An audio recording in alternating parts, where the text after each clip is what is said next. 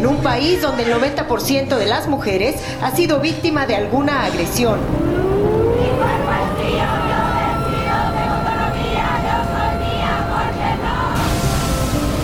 Y Oaxaca se convirtió esta tarde en la segunda entidad del país en aprobar la despenalización del aborto después de la Ciudad de México.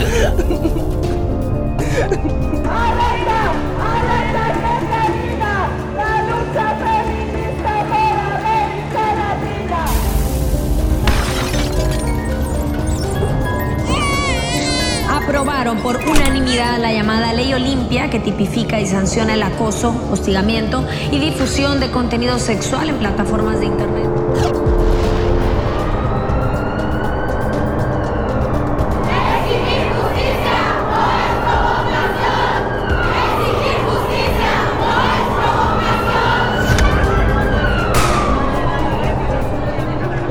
Allá de la cifra, lo de este domingo 8 de marzo del 2020 fue histórico.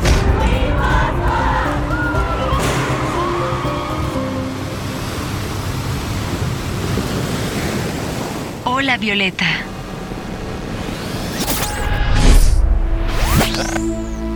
En este quinto episodio de Hola Violeta hablaremos sobre la violencia de género, su definición, tipos y ámbitos en los que se desarrolla.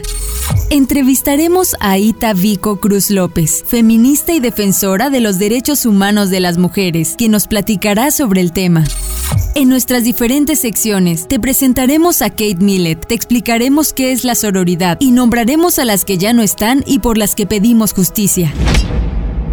Hola, hola, ¿cómo están? Estamos iniciando este quinto episodio de Hola Violeta, podcast feminista producido en Oaxaca, México. Y desde este lugar les damos la más cordial bienvenida a nuestro quinto episodio y les saludamos con mucho gusto. Si es la primera vez que nos escuchan, les comparto que en esta primera temporada estamos abordando los principales temas en la agenda feminista, los que tienen vigencia actualmente y por los que las feministas salen a las calles a pronunciarse de manera constante. En nuestro primer episodio platicamos de la violencia política en razón de género con Jacquelina Escamilla Villanueva. En el segundo estuvo Soledad Jarquín con los feminicidios, platicando sobre los feminicidios. En el tercero estuvo Yamile Gómez Hernández con un tema igual de interesante como son los derechos sexuales y reproductivos, incluido el aborto. Y finalmente el episodio anterior nos acompañó Vilma Cat Ulloa, con quien platicamos acerca de la desaparición de mujeres. Todos estos episodios los pueden encontrar en su plataforma de música favorita. Estamos en todas, así que no duden incluso en descargarlos. Los pueden ir sintonizando en el transporte público, en la bicicleta, mientras hacen el quehacer, mientras hacen ejercicio o en cualquier momento que tengan libre. Pues bueno, pueden estar sintonizando o escuchando este podcast que además está hecho pensando en ustedes, en que puedan tener un referente en torno a los temas de la agenda feminista. Y en este quinto episodio de Hola Violeta, como ya escuchamos al inicio, platicaremos de la violencia de género, qué es, cuáles son los tipos de violencia, cómo podemos identificarla, además de cómo podemos salir de algunos contextos violentos en los que nos podamos encontrar. Vamos a platicar de ello. El alto índice de violencia ha provocado que las feministas salgan de manera constante a las calles a exigir justamente un alto a esta. Es una de las principales demandas del movimiento feminista en México y en todo el mundo, así que vamos a estar platicando de esta problemática y sus implicaciones. Para ello, hemos invitado a una especialista en el tema, como todos los programas anteriores, invitada de lujo. Está con nosotras Itabico Cruz López, ella es psicóloga de profesión y defensora de los derechos de las mujeres en Oaxaca, a quien después de nuestra primera sección vamos a presentar, pero antes vamos a agradecerle al sindicato de Trabajadores de la Industria de la Radio y la Televisión y Telecomunicaciones, el STIRT, por el espacio que nos prestan para realizar la grabación de nuestro podcast. Y vámonos rápidamente con nuestra primera sección. Se trata de las pioneras. Escuchemos juntas a nuestra pionera de hoy.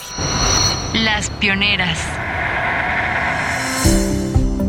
El amor es el opio de las mujeres, como la religión el de las masas. Es una de las frases más icónicas de Kate Millett, activista feminista, escritora, cineasta, escultora y filósofa que revolucionó el pensamiento de miles de personas en su época. Millett nació en Minnesota. Ahí estudió y se graduó con la máxima distinción en 1956. Luego entró a Oxford a realizar su posgrado. Se convirtió en un referente de la segunda ola del feminismo, donde las mujeres reclamaban la propiedad de su cuerpo, el derecho al aborto y ejercer su sexualidad de manera libre, la maternidad opcional y la atención a la infancia. Asimismo cuestionaban el papel de las mujeres en la familia, sus puestos de trabajo y la violencia de género. La propia activista encabezaba el ala radical del feminismo como integrante de la Organización Nacional de Mujeres. Su obra más famosa y tesis de doctorado fue titulada Política Sexual, la cual dio la vuelta al mundo y dejó claro en la década década de los 70 que el patriarcado es una estructura de poder por medio de la cual los hombres dominan a las mujeres y promueven la desigualdad social. Lo personal es político. Es otra de sus principales frases. El éxito del libro hizo que Kate fuera portada de la revista Time en 1970, convirtiéndola en un ícono de la liberación femenina y de la bisexualidad, mientras que en 1998 fue reconocida por The New York Times como una de las personas más influyentes del siglo XX y una de las influencers del feminismo radical.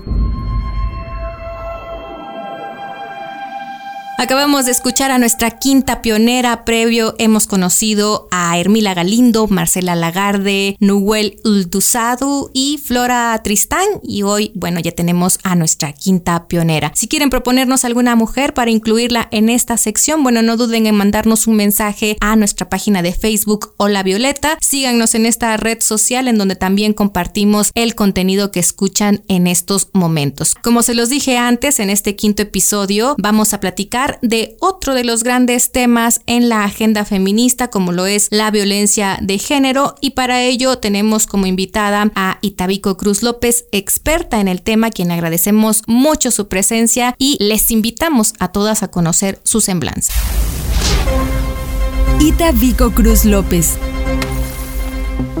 psicóloga y psicoterapeuta floral, es feminista y actualmente defensora especializada en equidad de género y atención a mujeres víctimas de violencia de la Defensoría de los Derechos Humanos del pueblo de Oaxaca. Se ha especializado en la atención a personas viviendo con VIH-Sida, en situación de violencia familiar y violencia hacia la mujer, atención y documentación de casos de tortura y otros tratos crueles, inhumanos y degradantes. Ha participado como conferencista, panelista, tallerista y ponente en diversos foros relacionados con derechos humanos de las mujeres, salud mental, violencia intrafamiliar, de género y feminicidios, entre otros. En el 2005 y 2006 formó parte del equipo de trabajo en la investigación Violencia Feminicida en Oaxaca, efectuada por la Cámara de Diputados del Congreso de la Unión, y en la audiencia sobre la situación de las mujeres en Oaxaca, en especial de las mujeres indígenas, efectuada en Washington, D.C. Ha diseñado varios cursos y talleres para la prevención de la violencia de género, de autoestima y educativos con perspectiva de género e interculturalidad con o para mujeres indígenas.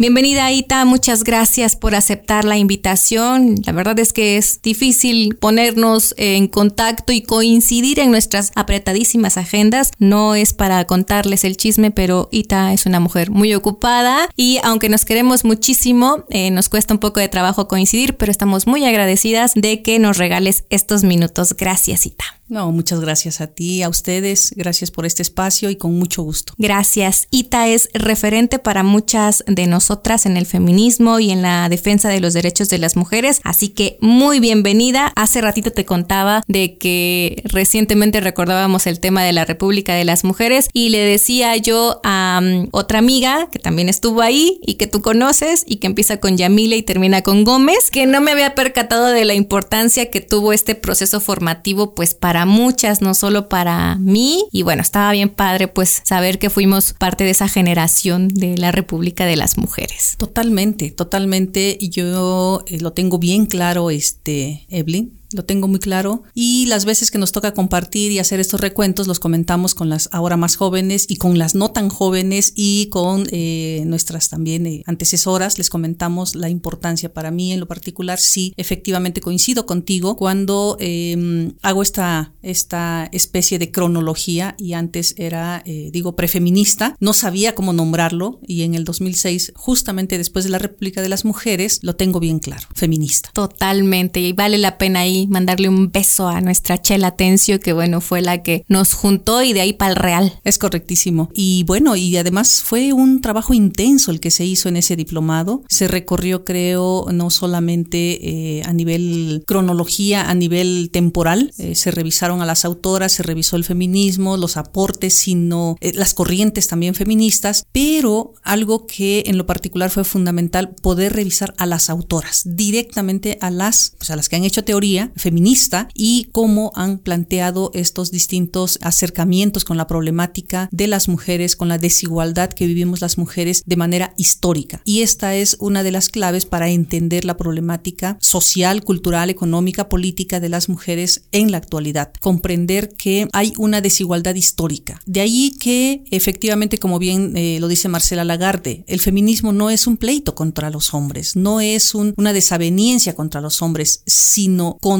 algunos, eh, algunas personas, incluso ni siquiera le vamos a poner género, algunas personas que no logran comprender estas desigualdades históricas que hemos vivido las mujeres en relación con los hombres y que justo lo que se busca es alcanzar esta igualdad. Sí, yo digo que el pleito es contra el machismo y de repente pues efectivamente está pues personificado por un varón, ¿no? Evidentemente, entonces pues sí, tienes toda la razón al argumentar esto. Y bueno, Ita, al igual que Vilma, nuestra invitada anterior, bueno, es tiene mucha experiencia en atención de casos concretamente. Ita ha dado seguimiento, atención y seguimiento a casos de violencia de género y feminicida y por eso me gustaría iniciar, Ita, pues preguntándote por qué sigue siendo importante hablar de la violencia de género o por qué está vigente actualmente en la agenda feminista como uno de los grandes temas. Ha sido un reto, no solamente por esta situación, comentábamos hace unos, hace unos momentos de lo que da cuenta el feminismo, por esta desigualdad histórica, sino que eh, estas desigualdades y esta discriminación que hemos vivido las mujeres a través de los siglos ha repercutido y una de las formas de discriminación es la violencia que adopta esta discriminación en contra de las mujeres. Estas distintas formas de violencia que ahora se conoce como violencia de género. ¿Por qué violencia de género? Porque la, la, una de las explicaciones que se ha, se ha podido desentrañar es que la violencia, las violencias que vivimos, que viven muchas mujeres en el mundo, no solamente en Oaxaca,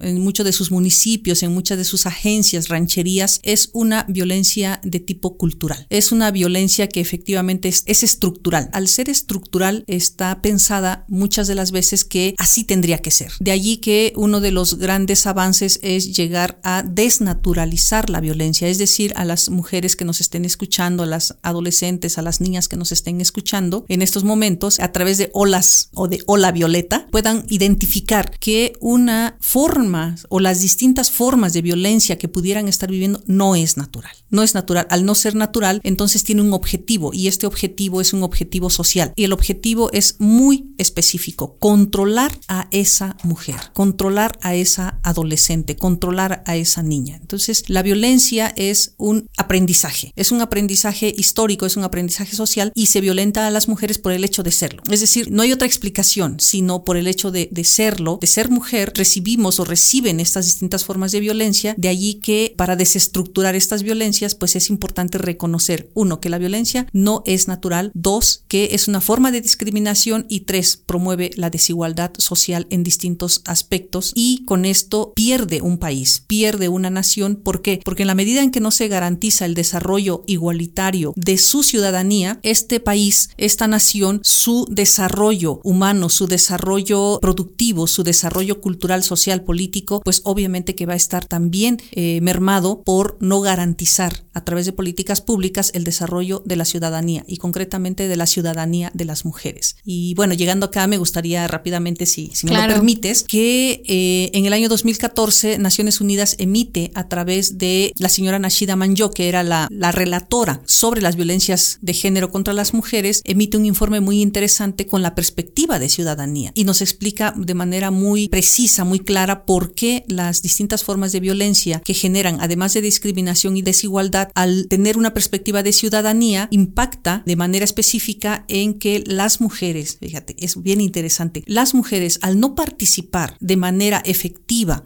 produciendo, desarrollándose, aportando al desarrollo de su comunidad, aportando al desarrollo de su pueblo, se está mermando la productividad de esa sociedad. De allí que la perspectiva de ciudadanía creo que es una perspectiva muy interesante a la que arriba eh, Naciones Unidas en este informe del año 2014. Y además mencionar que las mujeres somos poquito más del 50% de la población, entonces de ahí el dicho que si no hay eh, mujeres no hay democracia, porque efectivamente parte de, de esta idea de que somos más de la mitad de la población y si no somos consideradas como ciudadanas de primera como cualquier otra, pues bueno, hay un tema ahí de discriminación. Es correcto. Y en esta perspectiva de ciudadanía queda también muy clara la situación de las mujeres en lo relativo al ámbito público y privado, que muchas de las veces todavía persiste esta eh, idea, esta percepción de que los trapitos sucios se lavan en casa, de que las problemáticas que pudieran tener en el ámbito familiar, las familias, las parejas, padres con hijos, madres con hijos, padres con hijas, padres con hijos, es entre cuatro paredes. Y esto no es cierto. A través del desarrollo, pues sí, es una conquista que se ha logrado por parte de las mujeres, que se haya reconocido las distintas formas de violencia que adopta la violencia de género en contra de las mujeres, eso ha permitido que lo que pase al interior de las familias tiene un nombre y se llama violencia familiar. Violencia familiar y que afecta el desarrollo de quienes integran esa familia. De allí que sea importante entonces eh, no solamente el acceso a la justicia, sino también el acceso a la salud, el acceso a la reparación del daño, el acceso a pues a que se le garantice a esas familias, a esas mujeres, a esas niñas una vida libre de violencia y a los niños también, por supuesto. Y tomando en cuenta este tema de lo público y lo privado, hay que decir que también hay una máxima del feminismo que dice que lo personal es político y entonces efectivamente lo que pase al interior de tu hogar, si existe este tipo de violencia, pues bueno, se va a ver reflejado en la sociedad en general. Retomando esto, eh, justamente está eh, lo que tú acabas de decir, este aporte ese gran aporte del feminismo, lo, lo personal es político, se está tocando una cuestión bien importante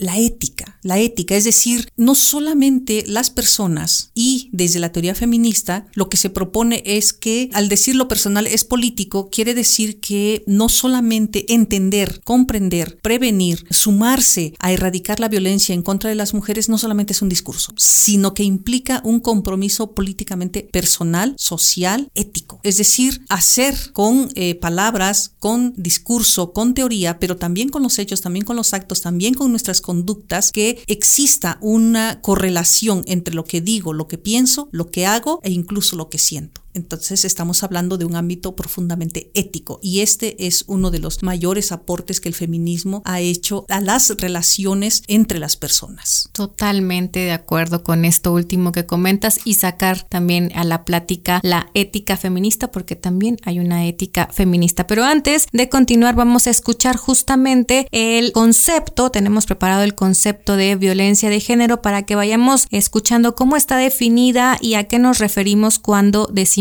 así, tal cual, la violencia de género.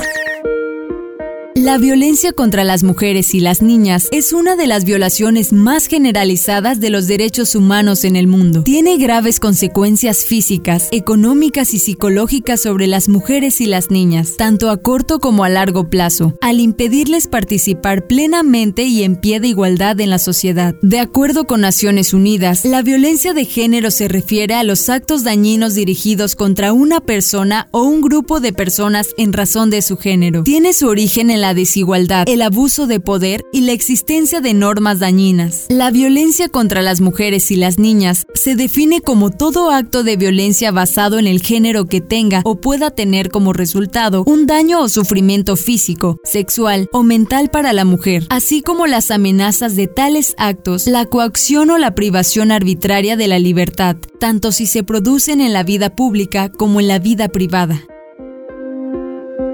Bueno, acabamos de escuchar el concepto de la violencia de género y bueno, hace ratito Ita comentabas eh, en torno a que se trata de un problema estructural. Bueno, eh, las feministas luego comentamos que la violencia es un tema de carácter estructural, pero ¿a qué hacemos referencia con esto? Cuando hablamos de violencia estructural, nos referimos a que en principio hay una cultura, una cultura que es patriarcal. En esta cultura patriarcal está justamente sentada, simbrada, estructurada en una figura simbólica que es la del padre, como el poder máximo. Con esta figura simbólica del padre como el poder máximo se estructura los contenidos patriarcales, los contenidos relacionales en esta sociedad patriarcal, por lo que el poder que está en el centro está de en la figura masculina. De allí que históricamente hemos estado percibiendo, no solamente a nivel eh, de lenguaje, sino a nivel de costumbres, a nivel de contenidos escolares, a nivel de pues las relaciones todas, de cómo el poder está estructurado en la persona varón. A partir de esta estructura del poder en el varón o en el centro de las relaciones patriarcales y depositada en la figura del padre, del hombre, es que se debilitan las demás relaciones y entonces todo lo que no parezca hombre tiene entonces una menor valía. Hay un desequilibrio de poder, de allí que mucho hemos escuchado también que las feministas o la teoría feminista pone en el centro de la discusión justamente el patriarcado y el poder patriarcal. Y hay un tema también en torno a la violencia que decimos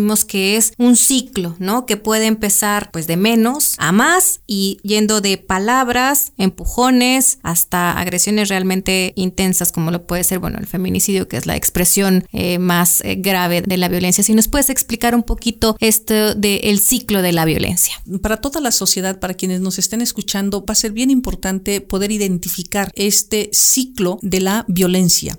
Esto que también se fue paulatinamente eh, descubriendo de cómo funcionaba la violencia eh, familiar, la violencia de género, la violencia en las relaciones, sobre todo en las relaciones afectivas, donde está muy claramente identificado es en las relaciones de pareja, en las relaciones de noviazgo, en las relaciones familiares, la violencia familiar. Entonces hay un periodo en donde se acumula la tensión, es decir, eh, muchas de las veces las personas no tenemos herramientas suficientes y adecuadas para poder relacionarnos de una manera respetuosa, de una manera eh, de que la convivencia pueda establecer acuerdos, límites en una convivencia en todas las familias. Esta acumulación de tensión, pasando los días, se siguen los temas sin analizar, sin una comunicación, pasa a las palabras ofensivas o hirientes. Como bien dices, va subiendo de tono, va pasando de tono y esto puede suceder a lo largo de mucho tiempo. Al inicio pasa a la parte ya de pérdida del espacio vital de la persona, es decir, hay una invasión física de ese espacio vital y por lo tanto eh, en esta invasión física hay un contacto físico que puede ser efectivamente a través de empujones, pellizcos, eh, miradas.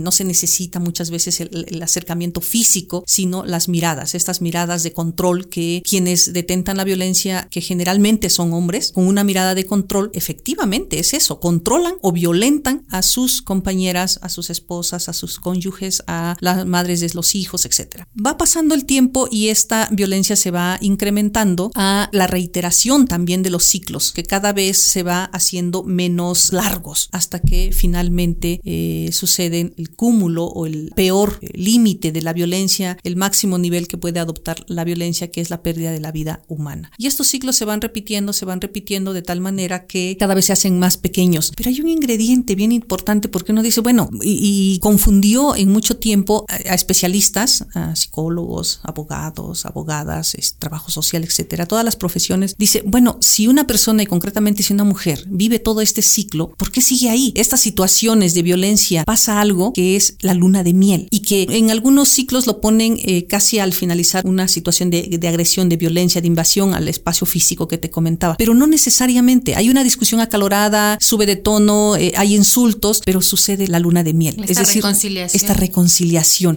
Discúlpame, no vuelve a suceder, perdóname, y entonces se llama luna de miel porque es, vuelve la relación a estar pues armónica, lo que tú digas, hay acuerdos, e, etcétera. Y esto se va mezclando, se va mezclando esta luna de miel de tal manera que causa mucha confusión, más otros elementos que podríamos ir advirtiendo en la conducta de las personas, y dije las personas con todas sus letras, que generalmente y por estadísticas recae en una persona hombre, es el uso de la información en una convivencia íntima, afectiva, afectiva, íntima. Las personas accedemos a información confidencial de la otra persona. Y entonces esta información comienza a ser utilizada para violentarla, para agredirla. De allí que se causa mucha confusión. Es una de las secuelas que las mujeres en situación de violencia desarrollan o las personas en situación de violencia, pero en este caso las mujeres en una situación de violencia de género desarrollan que es la confusión. ¿Por qué esta mezcla? ¿Por qué utilizas mi información, me agredes y luego me, te reconcilias conmigo, me regalas flores, chocolates, nos las pasamos bien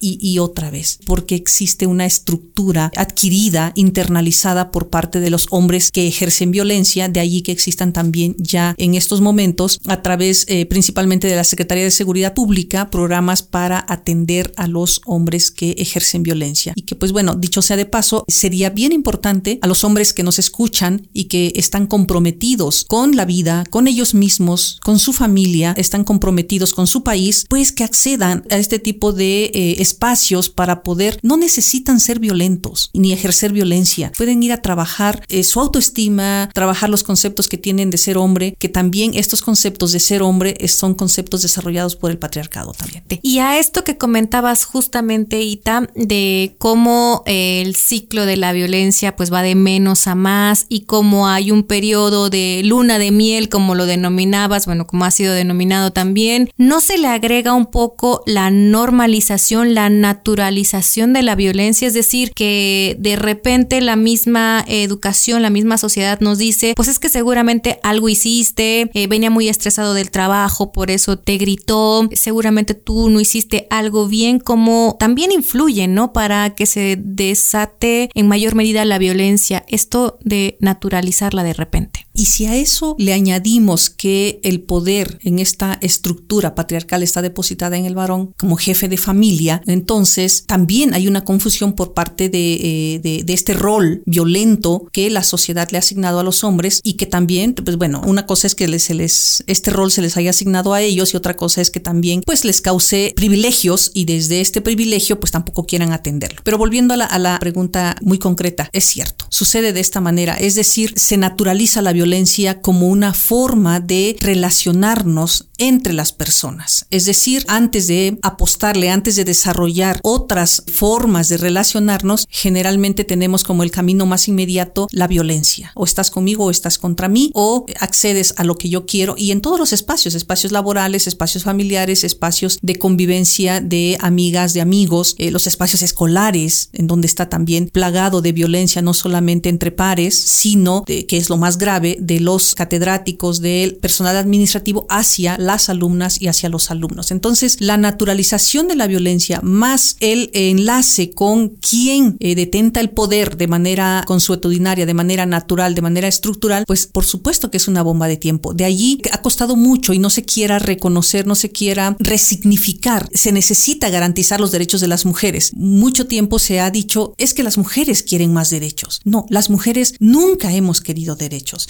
Venimos de un momento histórico, eh, la Revolución Francesa, del siglo XVIII, en donde no se reconocieron los derechos de las mujeres. Entonces tuvo que realizarse una serie de luchas de exigencia histórica de las mujeres para que estos derechos fueran primero reconocidos, ya ni siquiera garantizados. Entonces ahorita estamos en una época en que lo que se busca es que se garanticen estos derechos que ha costado que se reconozcan. De allí que efectivamente es una cuestión estructural y que la violencia está naturalizada también social, cultural, estructural, históricamente. Eh, la violencia no es natural. La violencia no es el destino ni de las mujeres ni es el destino de la humanidad. Tan no es natural que, bueno, ha sido tipificada como un delito que ha costado mucho trabajo también como cambiar este chip de la sociedad, de las, las legisladoras, los legisladores, para que se sancione, para que se tipifique como un delito. Y bueno, decir que no solo la violencia de género no solo implica la violencia al interior del hogar, sino que hay varios tipos, varios ámbitos en donde se genera. Algunos de los que nos puedas hablar brevemente, solo mencionarlos. Claro que sí. En el tema de los ámbitos, pues sucede en el hogar, al interior del hogar o fuera del hogar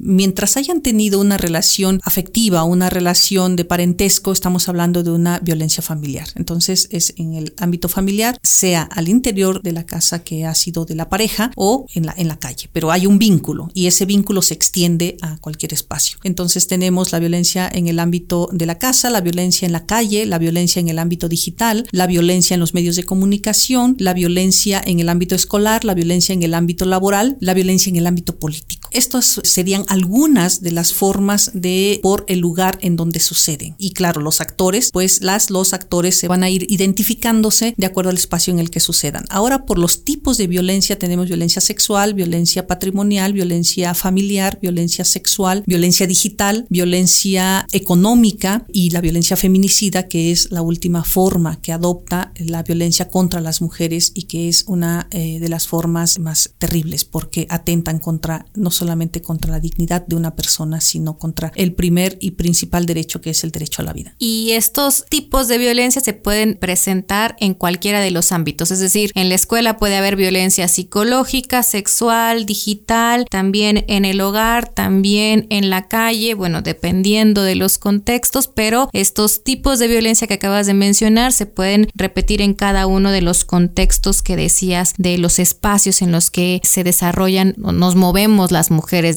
así. El episodio pasado recuerdo que Vilma decía, no hay lugar en que las mujeres estemos completamente seguras y bueno, ahí vale la pena como hacer la acotación de los tipos y espacios en los que se puede generar la violencia. ¿Quiénes son las más afectadas en la violencia de género? Niñas, jóvenes, mujeres adultas, indígenas, ¿quiénes serían las más afectadas? O en general todas. Fíjense, fíjate también a quienes nos escuchan que va teniendo picos también la violencia, se va de acuerdo al momento histórico y a las circunstancias, la historia, el momento social, el momento económico por el que está atravesando una sociedad. En este periodo de pandemia, el lugar donde más formas de violencia contra las mujeres se cometen es el ámbito familiar. Se llegó a corroborar que efectivamente en esta época de pandemia es la casa donde y la violencia familiar la que se ha incrementado mucho más a nivel exponencial. Uno, porque tuvimos que quedarnos en casa y dos, porque no es el espacio más seguro para las mujeres sino es uno de los espacios más inseguros por todo lo que implica el espacio de la casa. Entonces tenemos que la violencia familiar es una de las formas que adopta la violencia porque es el momento, el momento histórico, pero aún cuando en tiempos de pandemia también era la violencia familiar la que estaba estadísticamente hablando la que mayormente se casos se, se reportaban. Enseguida tenemos la violencia sexual y a estas dos formas de violencia hay que añadirle las cifras que no se reportan. Por un lado las que no se reportan porque no hay denuncia y por otro lado las que no se reportan porque muchas de las veces también en el ámbito del acceso a la justicia se desestima el dicho de las mujeres, el dicho de las jóvenes cuando refieren violencia. Y ahora por edades es en las mujeres en edad productiva y reproductiva y las adolescentes. Sería en donde los picos estadísticamente hablando están mucho más altos. De allí que nos podemos también inferir que quienes cometen estas formas de violencia son hombres que también están en edad productiva y reproductiva. Son jóvenes y eh, adultos tempranos, como muchas de las veces suele decirse, quien, quienes ejercen mayormente la violencia y quienes reciben mayormente estas formas de violencia.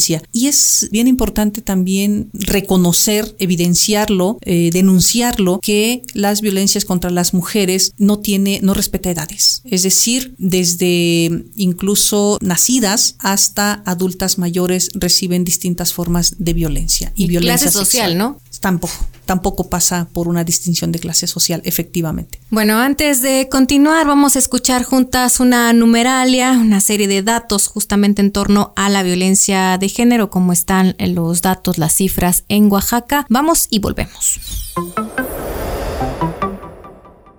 En promedio en México, cada día se reportan 611 incidentes de violencia familiar.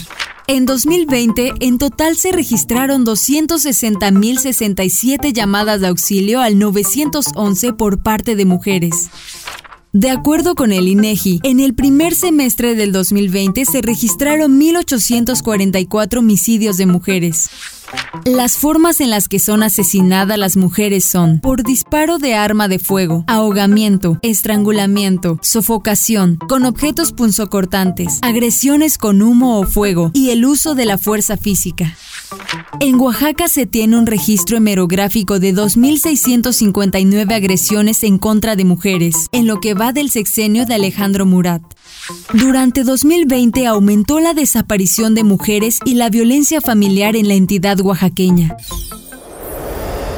Estamos de regreso, seguimos platicando con nuestra invitada Itabico Cruz López y bueno, vamos a centrarnos, siguiendo con la plática de la violencia de género, ya decíamos que puede ser al interior de la pareja, pero no solamente, sino hay otros espacios en donde se puede desarrollar la violencia y varios tipos. A mí lo que me gustaría platicar al respecto es sobre el tema de señalar la responsabilidad del agresor, porque muchas veces es este tema de revictimizar a las mujeres, señalarlas como responsables de la violencia de la que son víctimas, ¿no? Recientemente escuché de unas jóvenes, me llamó la atención, no es un dicho nuevo, la verdad, pero me llamó la atención porque planteaban este tema de que las mujeres educamos a los machos, ¿no? Entiendo por dónde se planteaba porque efectivamente las mujeres somos quienes asumimos la educación ante la ausencia de los varones. Me quedé pensando en este tema de que se vuelve a responsabilizar a las mujeres de la violencia, ¿no? Entonces me gustaría como platicar un poco de esta trampa del patriarcado, ¿no? De repente eh, decir que las mujeres somos responsables de la violencia y me gustaría como señalar aquí la responsabilidad que tiene el agresor. Claro que sí, efectivamente esta concepción que parte de un dicho, como bien lo decías, eh, las mujeres educamos a los machos, se ha escuchado eh, infinidad de veces y lo más delicado es cuando se escucha por parte de servidores y servidoras públicas encargadas ya sea de eh, administrar justicia, de investigar eh, probables violaciones a derechos humanos de las mujeres, de investigar delitos eh, cometidas en contra de las mujeres por violencia de género. Es grave porque lo que denota es una falta de comprensión de esta violencia estructural, de esta violencia contra las mujeres, esta violencia de género, que es histórica,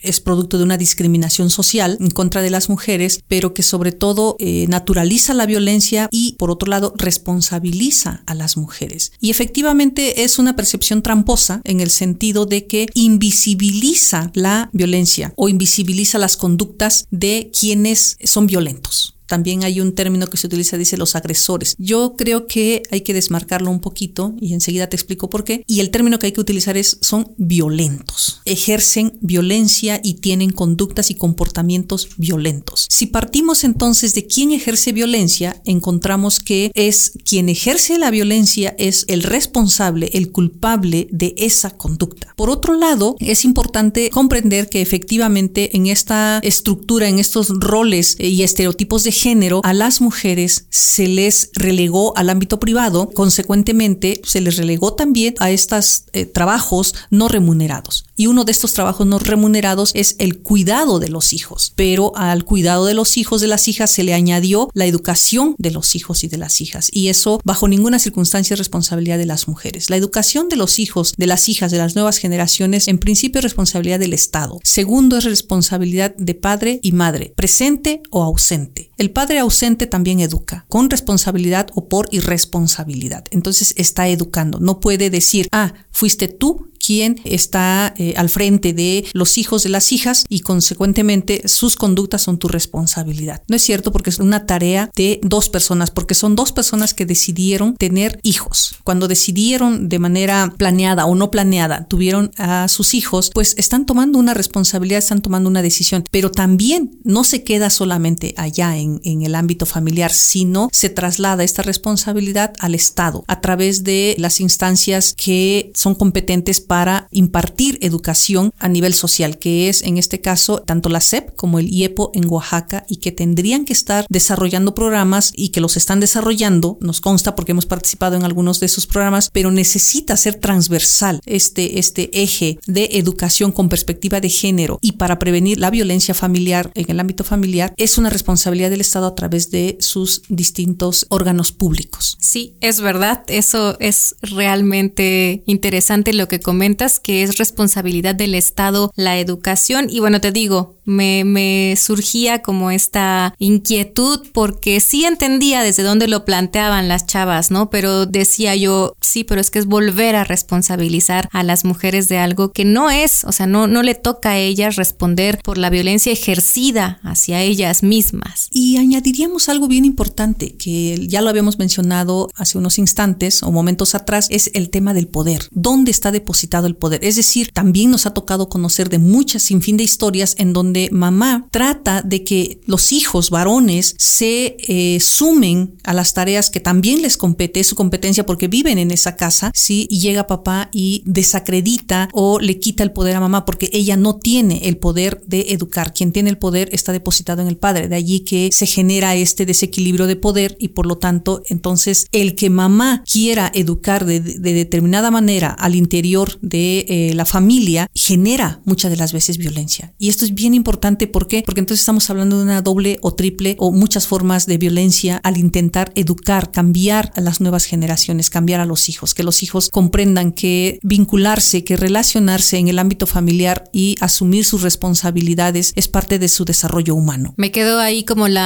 inquietud, la pregunta aquí en el aire de por qué violentos y no agresores. Creo que más o menos entiendo por dónde va, pero explícanos un poquito ah, por qué decir justamente que son violentos y no agresores. Cuando se comete una agresión, eh, la agresión está más destinada a repeler una conducta de invasión a tu espacio vital. Es decir, si te atacan, vas a responder. Esa es una agresión, es una respuesta a un ataque, una respuesta a defender tu espacio vital y entendiendo el espacio vital como tanto la parte física como la parte emocional. Y entonces es una respuesta de protección. Y la violencia es un acto con toda la conciencia, principalmente para dominar, para imponer una decisión, para controlar a una persona. Por lo tanto, es en la primera estamos hablando de una respuesta y en el segundo es de una imposición, de una toma de decisión. Hay una toma de decisión, hay un aprendizaje. La conducta violenta se aprende y tiene un objetivo consciente. Y me llamaba la atención porque he escuchado el término de que eh, están clasificando a las mujeres como agresivas ante la respuesta a la violencia, ¿no? Porque en estos momentos la violencia es tal que las mujeres hemos decidido, eh, unas en mayor medida, salir a las calles y romperlo todo, ¿no? Y entonces ahora son las agresivas, ¿no? Entonces me parece interesante como plantearlo desde, como justo nos, nos lo comentas, desde una respuesta ante un hecho que, bueno, que se le ha salido de las manos a todos, bueno, al Estado y que no lo ha podido contener, no ha podido hacer cosas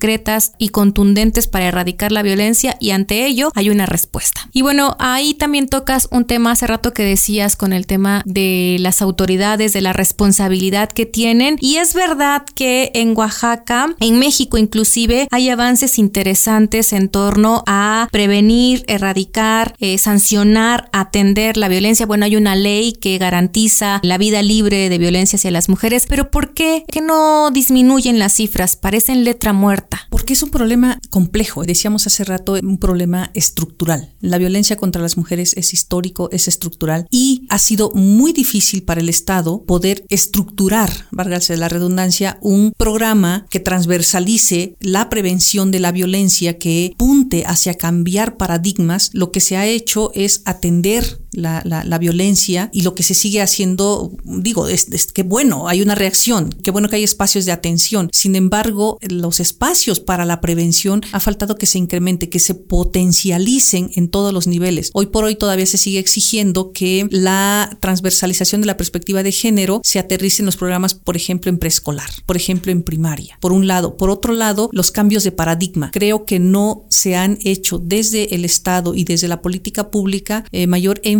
o política pública clara, eh, estructurada, organizada e integral en los tres órdenes de gobierno, federal, estatal y municipal, que permita coadyuvar y que permita implementar una política que desestructure estas formas de violencia históricas contra las mujeres consuetudinarias. Es decir, hay un aprendizaje de años que los hombres tenían el poder y por lo tanto mandan, deciden, compran la vida, la dignidad de una mujer. O sea, les pertenece. Todavía no estamos muy lejanos del impacto del matrimonio, nada más la figura del matrimonio como una estructura por excelencia patriarcal y que legitimaba a través de la figura del matrimonio pues la pertenencia de esa mujer a su esposo. De allí que el, apellido de, de, de allí de que es mi señora y yo puedo hacer con ella y la propiedad de los hijos, son mis hijos y yo puedo hacer con ellos lo que quiera, la violencia en contra de los niños y de las niñas. Estas formas de violencia que están legitimadas a través de mecanismos propios del patriarcado ha sido difícil y es pues es muy lento el, cambio. Y lo que ha estado faltando es esta eh, estructuración. Eh, es un, programa eh, a nivel armonizado, integral, a nivel federal, estatal y municipal que permita caminar hacia la erradicación de estas conductas violentas, que caminen hacia naturalizar que las mujeres y los hombres somos iguales, que tenemos los mismos derechos y que también con acciones afirmativas que permitan hacer esta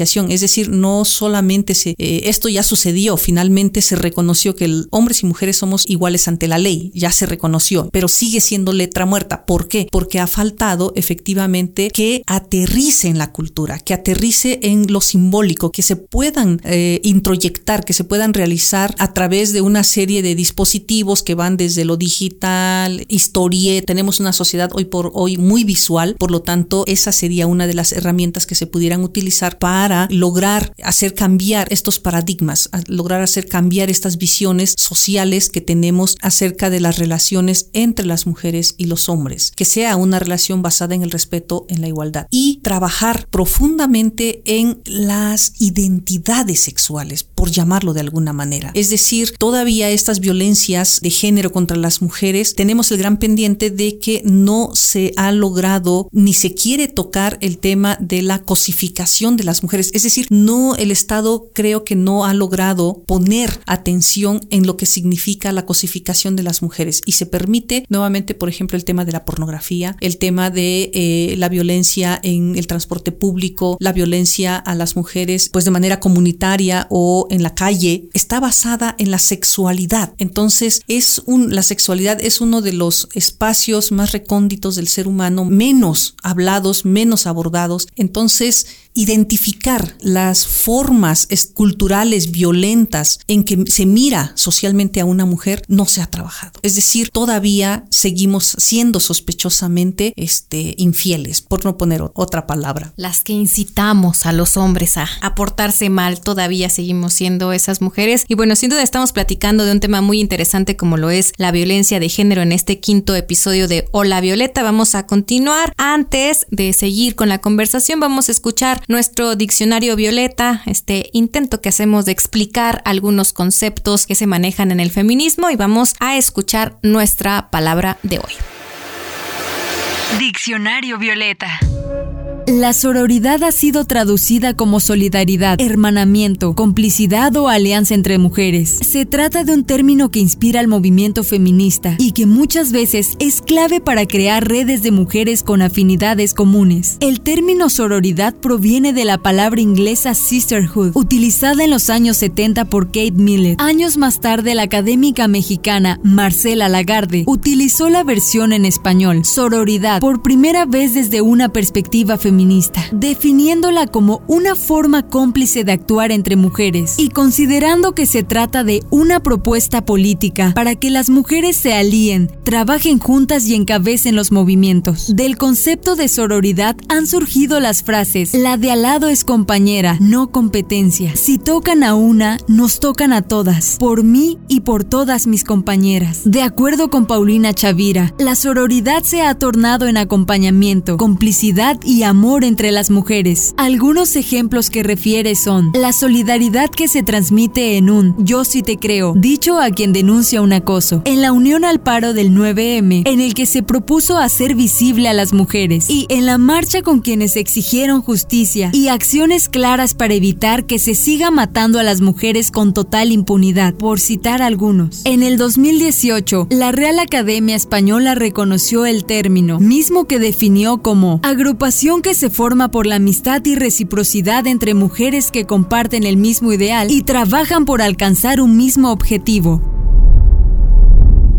Ya estamos de vuelta en la conversación y bueno, estábamos platicando justamente de la violencia de género como tal, pero la verdad es que estábamos abordando ahí temas bastante interesantes aquí con Itabico y bueno, no podemos decir que no hay instancias encargadas de atender la violencia, o sea, sí hay instancias que ha costado mucho trabajo a las mujeres impulsar porque ese ha sido pues el aporte del feminismo, aunque no se le quiera reconocer como tal, ha sido un aporte del feminismo incluso la creación de algunas instancias especializadas como una Secretaría de la Mujer, una Fiscalía especializada, un centro de justicia especializado en temas, pero ¿qué está pasando en estas instancias? ¿Por qué no eh, termina de funcionar el asunto de la prevención de la atención y la erradicación de la violencia? ¿Son suficientes o hace falta más? ¿Qué pasa con estas instancias? Consideramos que eh, no son suficientes por los niveles estadísticos que tenemos tenemos de casos de violencia y justo por la geografía propia de Oaxaca. De ahí que sean insuficientes, por un lado, y por otro lado, creo que se ha avanzado en la especialización, se ha avanzado en eh, el conocimiento de la problemática, conocimiento de cómo proporcionar esta atención a las mujeres en situación de violencia. Eh, se han hecho especializaciones tanto en personal en derecho, personal en psicología, personal médico, trabajo social, antropología, es decir, se, ha caminado en, el, en la parte de la especialización. Donde ha faltado apostarle es en el tema de aportarle recursos para generar otros espacios. Pero no solamente eh, apostarle en el tema de generar otros espacios, sino también creo que no se ha trabajado en la parte de quienes ejercen violencia. Es decir, eh, en este caso estamos hablando por una cuestión estadística con los varones. Atender a los hombres varones, atender de manera estructural estas formas como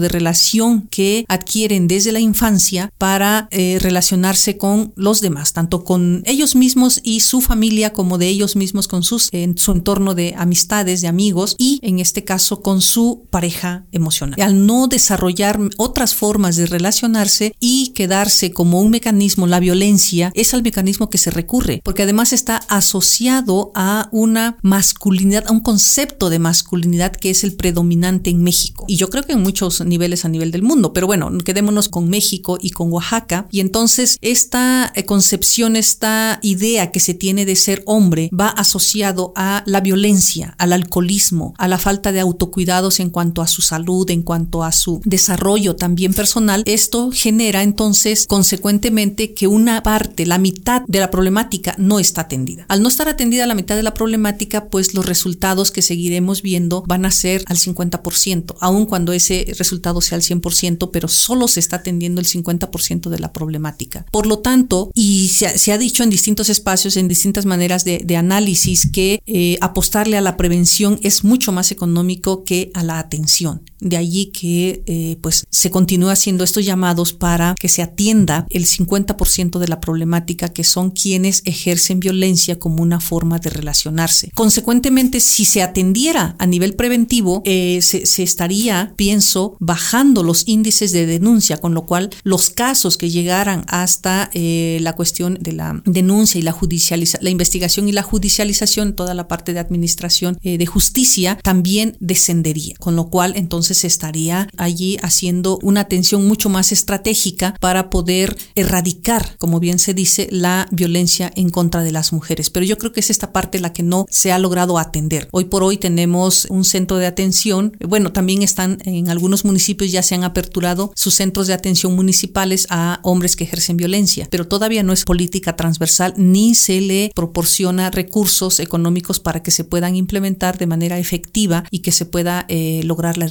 erradicación, que se pueda apostarle a una prevención que realmente sea efectiva eh, y que vaya acompañada de índices de medición de resultados. Entonces se ha quedado corto el Estado en torno a la prevención y bueno, yo también creo que es un asunto de, pues es que se está desbordando tanto que hay que atenderla, pero medio la atendemos, medio hacemos lo otro y descuidamos un poco la prevención. Ahí, ahí está como el tip si pudiéramos darle a las autoridades en torno a invertirle más en la prevención, que es en lo que estamos ahí, podemos hacer incidencia incluso. Totalmente, con un eje transversal, eh, integral, interinstitucional y a nivel federal, estatal y municipal, que pueda este, enlazarse los tres niveles de gobierno, pero que sea una política interinstitucional y transversal, el sentido de la atención a hombres que ejercen violencia con el objetivo de cambiar el paradigma de relación entre mujeres y hombres. Y es que actualmente es una realidad que las mujeres necesitamos de espacios en donde se nos apoye en caso de sufrir violencia. Eso es una realidad. Hay organizaciones sociales como GES Mujer, Consorcio, Mexfam, Meraki, las diosas de la oxitocina, bueno, un montón de organizaciones que brindan el apoyo, pero el Estado se ha quedado pues bastante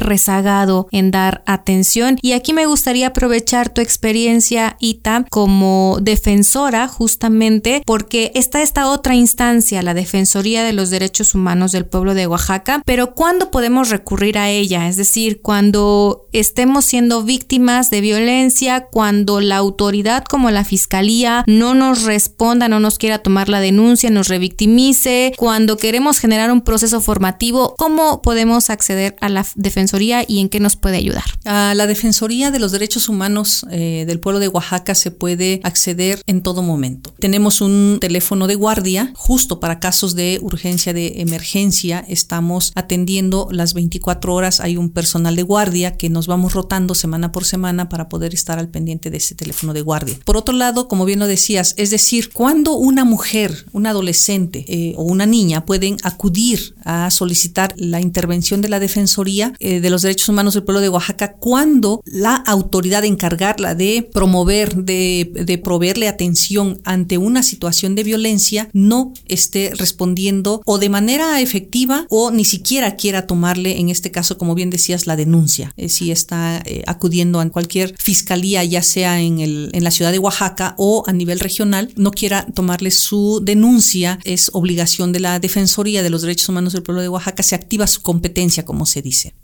porque efectivamente ya se han estado difundiendo a través, porque es su obligación eh, tanto de la Fiscalía, a través de SEJUM, a través de estos convenios de colaboración que ha firmado, por ejemplo, con 8 de marzo, tengo entendido, a través de los cuales, mediante recursos federales, 8 de marzo en, en Juchitán de Zaragoza, tiene aperturado un centro de atención y albergue para las mujeres en situación de violencia. Entonces, cuando la Fiscalía del Estado, cuando el Tribunal Superior de Justicia, justicia o alguna otra instancia de gobierno no quiere proporcionarle la atención correspondiente, entonces pueden acudir a la Defensoría de los Derechos Humanos, sea mediante un correo electrónico dhquejas.hotmail.com. Ese es el correo electrónico, lo recibimos a través del área de quejas y ya se turna a las distintas áreas especializadas para poder realizar su atención o a través de nuestras líneas telefónicas, las que vienen en nuestra página de 9 a 5 de la tarde y a través del teléfono de guardia en tarde-noche. Por otro lado, como bien decías, también en la parte preventiva, la Defensoría de los Derechos Humanos a través de la Coordinación para los Derechos Humanos se realizan una serie de talleres, cursos, conferencias, una serie de acciones, actividades que permitan que las mujeres conozcan cuáles son sus derechos. Es decir, se explica a través también de unos documentos de Naciones Unidas que para el ejercicio de la ciudadanía de las mujeres, el primer paso es que las mujeres conozcan los derechos para poder efectivamente hacerlos exigibles. Y en esta exigibilidad, la competencia de la Defensoría pues es solicitar que el Estado a través de sus instancias y de acuerdo a sus competencias cumplan en garantizar estos derechos de las mujeres a una vida libre de violencia de género. Tenemos también a la Secretaría de Seguridad Pública. Por ejemplo, cuando ya se recibe una queja en donde una mujer está siendo amenazada, ya sea en el ámbito familiar, en el ámbito laboral, en el ámbito político, dependiendo del, del caso, un ejemplo, en violencia política contra las mujeres en razón de género, acuden ante eh, ya sea el IEPCO o ante el TEO, ante el Tribunal Estatal Electoral de Oaxaca, a interponer su, denuncia y el tribunal vincula a todos los, los organismos del gobierno del Estado por un lado y a los organismos autónomos para que coadyuvemos a garantizar o a proteger los derechos de estas mujeres, de las querellantes, de las denunciantes, a una vida libre de violencia, en este caso en el ámbito político por razón de género. Sería así como un ejemplo. Pues sí, es que la verdad es que era necesario como preguntarte justamente para tener referencia que podemos acudir a la defensoría en caso de que necesitemos atención a la violencia como tal o que alguna instancia en particular nos esté revictimizando. Bueno, pues podemos acudir a la defensoría para que nos asesoren, para que nos atiendan y para que nos ayuden a que avancen las quejas que tenemos ahí correspondientes y aprovechando también que estás aquí, pues para que nos comentaras. Gracias.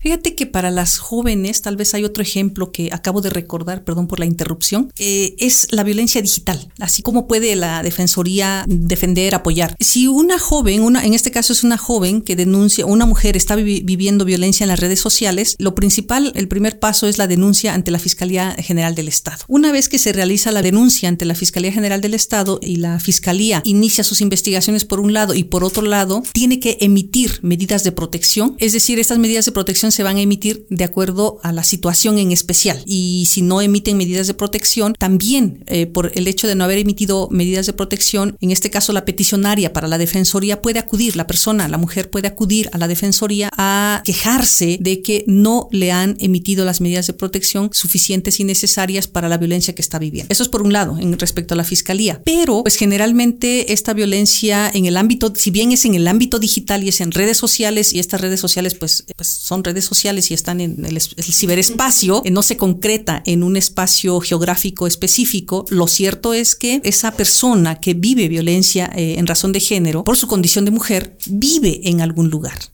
del geográfico. Eh, entonces, por lo tanto, ese lugar geográfico está ubicado en una agencia en una, eh, o en un municipio. Por lo tanto, la defensoría, dependiendo si la peticionaria ya acudió al municipio y el municipio le dijo, ah, no, pues mira, fíjate que yo no puedo hacer nada, ahí entramos nosotros, porque sí tiene la obligación de hacer lo que le corresponde y que bien puede traducirse, eh, si bien es cierto, la violencia digital en el estricto sentido no lo va a investigar el presidente municipal, lo cierto es que la violencia comunitaria sí le toca intervenir porque está viviendo en un espacio geográfico y muy probablemente en un espacio mucho más concreto, que puede ser la familia, puede ser la comunidad o puede ser el ámbito escolar. Y entonces allí también hay ámbitos de intervención. Entonces es bien interesante cómo se puede ir este, buscando o relacionando el apoyo, se puede ir buscando buscando la participación de distintas instancias en el ámbito de sus competencias para que ayuden, para que coadyuven, para que colaboren y de esa manera parar esa violencia que está siendo víctima este, una mujer, una mujer adolescente, una niña. Pues sin duda el tema es muy, muy amplio, no podríamos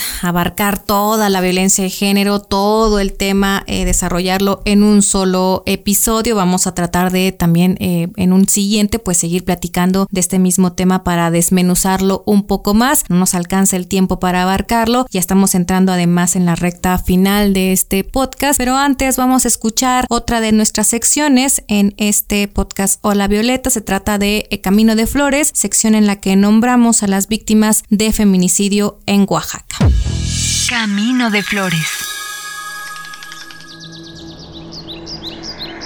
El domingo 14 de marzo del 2021, el municipio de Santa María Guienagati fue sacudido por una terrible noticia que corría de boca en boca.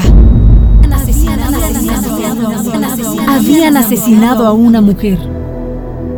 Maricruz Zaragoza Zamora era la víctima. La tarde antes de su asesinato, Mari se arregló frente al espejo y salió de su casa rumbo a la comunidad vecina de Guishubi, donde participó en un evento tradicional denominado entrega de bebida. Como en otras ocasiones y en compañía de su familia, Maricruz disfrutó la festividad que se extendió hasta la madrugada del domingo.